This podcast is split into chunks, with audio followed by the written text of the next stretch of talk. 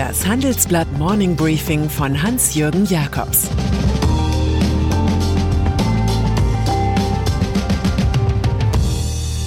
Guten Morgen allerseits. Heute ist Freitag, der 20. Dezember und das sind unsere Themen. Das Jahr der Frauen, ein Budgetrisiko namens Scheuer. Share now, share no. Im Folgenden hören Sie eine kurze werbliche Einspielung. Danach geht es mit dem Morning Briefing weiter. Wir alle erleben Tag für Tag die unterschiedlichsten Gefühle. Freude, Langeweile, Begeisterung, Abneigung. Wie wäre es, wenn Unternehmen auf das reagieren, was wir fühlen und etwas verändern oder gar Neues schaffen? Erlebnisse, die uns wirklich begeistern. Sie könnten Frust in Freude, Langeweile in etwas Aufregendes verwandeln. Denn das Business der Zukunft hat Gefühle. Erleben Sie Experience Management von SAP. Das Grundgesetz ist auch zu Weihnachten, das für manche leider eher ein Weihnachten ist, eine schöne Lektüre. Niemand darf wegen seines Geschlechts, seiner Abstammung, seiner Rasse, seiner Sprache, seiner Heimat und Herkunft, seines Glaubens, seiner religiösen oder politischen Anschauungen benachteiligt oder bevorzugt werden, steht da in aller Klarheit. Hätten wir diesen Artikel 3 GG öfter gelesen, wären viele der sogenannten gesellschaftlichen Debatten erst gar nicht entstanden. Natürlich wäre dann auch die deutsche Wirtschaft in der Frauenfrage um einiges weiter. Zwar finden sich heute in Aufsichtsräten großer börsennotierter Unternehmen aufgrund einer Quotenvorgabe 32 Prozent weibliche Mitglieder, doch stellen Frauen andererseits nur knapp 9 Prozent der Vorstände. Da fällt es angenehm auf, wenn sich in einem Jahr wie 2019 plötzlich doch Gewaltiges tut. Jennifer Morgan, erste Frau an der Spitze eines DAX-Konzerns SAP.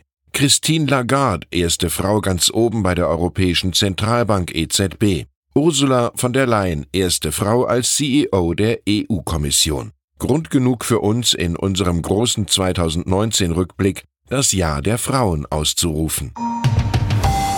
Die eigenen Netzwerke würden stärker, vor allem junge, bestens ausgebildete Frauen forderten Partizipation aktiv ein, schreibt Chefreporterin Tanja Kewes im Auftaktstück und fordert, es müssen noch viele Frauen aufsteigen, bis eine gleichberechtigte Teilhabe an der deutschen Wirtschaft erreicht ist. Nicht ohne Grund hätten die sozialdemokratischen Ministerinnen Franziska Giffey Familie und Christine Lamprecht Justiz jüngst eine Quote für Vorstände gefordert. Der Prozentsatz von Frauen in den Vorständen von US-Firmen der Fortune 500-Liste wie Cisco, JP Morgan oder American Express liegt übrigens bei grundgesetzkompatiblen 40 bis 50 Prozent. Es geht also Nina Hagen mäßig unbeschreiblich weiblich zu in diesem Handelsblatt Wochenendtitel. Der Reiz ist, dass wir durchweg passende prominente Autoren als Laudatoren gefunden haben, etwa Karl Theodor zu Guttenberg über SAP-Aufsteigerin Morgan und ihren Co-Chef Christian Klein. Die Deutschland AG habe endlich ihre fleischgewordene Provokation eine Frau und einen Jüngling, urteilt der Mann, der mal kurzzeitig die CSU gerockt hat. Vergleichsweise ruhig lobt Marcel Fratscher, Chef des Deutschen Instituts für Wirtschaftsforschung DEW, die neue Euro-Regentin Lagarde. Sie sei ein Glücksfall für Europa und für die EZB, vielleicht gerade weil sie keine Zentralbankökonomin ist. Ein ganz besonderer Charme entfaltet sich, wenn ein Aussteiger über die Aussteigerin des Jahres schreibt. Ex-CSU-Größe Peter Gauweiler würdigt Sarah Wagenknecht von der Partei Die Linke mit schönen Sätzen des hierzulande aus Gründen der Ideologie gerne verkannten Literaturnobelpreisträgers Peter Handke. Bewege dich in deinen Eigenfarben, bis du im Recht bist. Oder Lass dich ein, verachte den Sieg. Das passt zur abgedankten Fraktionschefin über die Gauweiler selbst formuliert, dass sie zwar innerhalb der geschlossenen Parteienlandschaft stört, nach außen aber wohl die Stimme des linken Lagers in Deutschland war, die am stärksten wahrgenommen wird. Seine Prognose, befreit von den Zwängen der Parteipolitik, könnten wir Großes von ihr erwarten. Eine Auszeichnung als größte politische Enttäuschung des Jahres als Pannenmann vom Dienst hätte sich Andreas Scheuer CSU ehrlich verdient.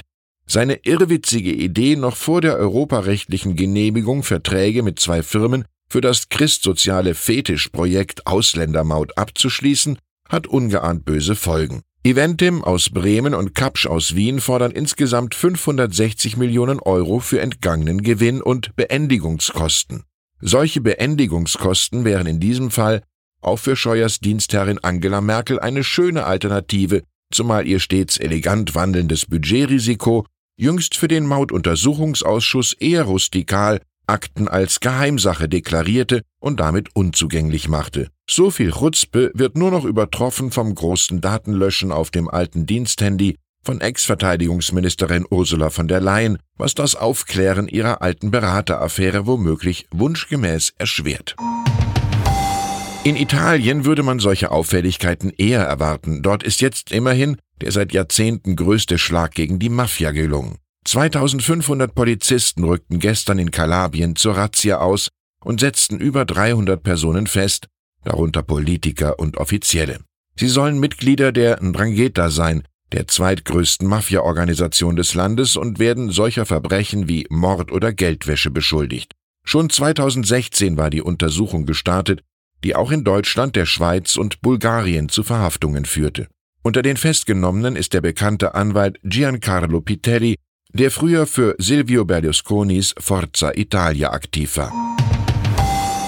Wer in den vergangenen Jahren auf Autokongressen weilte, konnte kaum der Steilwandthese entgehen, künftig sei es vorbei mit dem Statussymbol Auto und alle würden sich dann via Carsharing bewegen. Jetzt blasen ausgerechnet die zuletzt auf Mobilitätsdienste versessenen Konzerne Daimler und BMW zum Rückzug. Ihr erst im Februar gestartetes Angebot Share Now die ultimative Weiterentwicklung von Car2Go und DriveNow gibt in Nordamerika auf und macht auch in London, Florenz und Brüssel Schluss.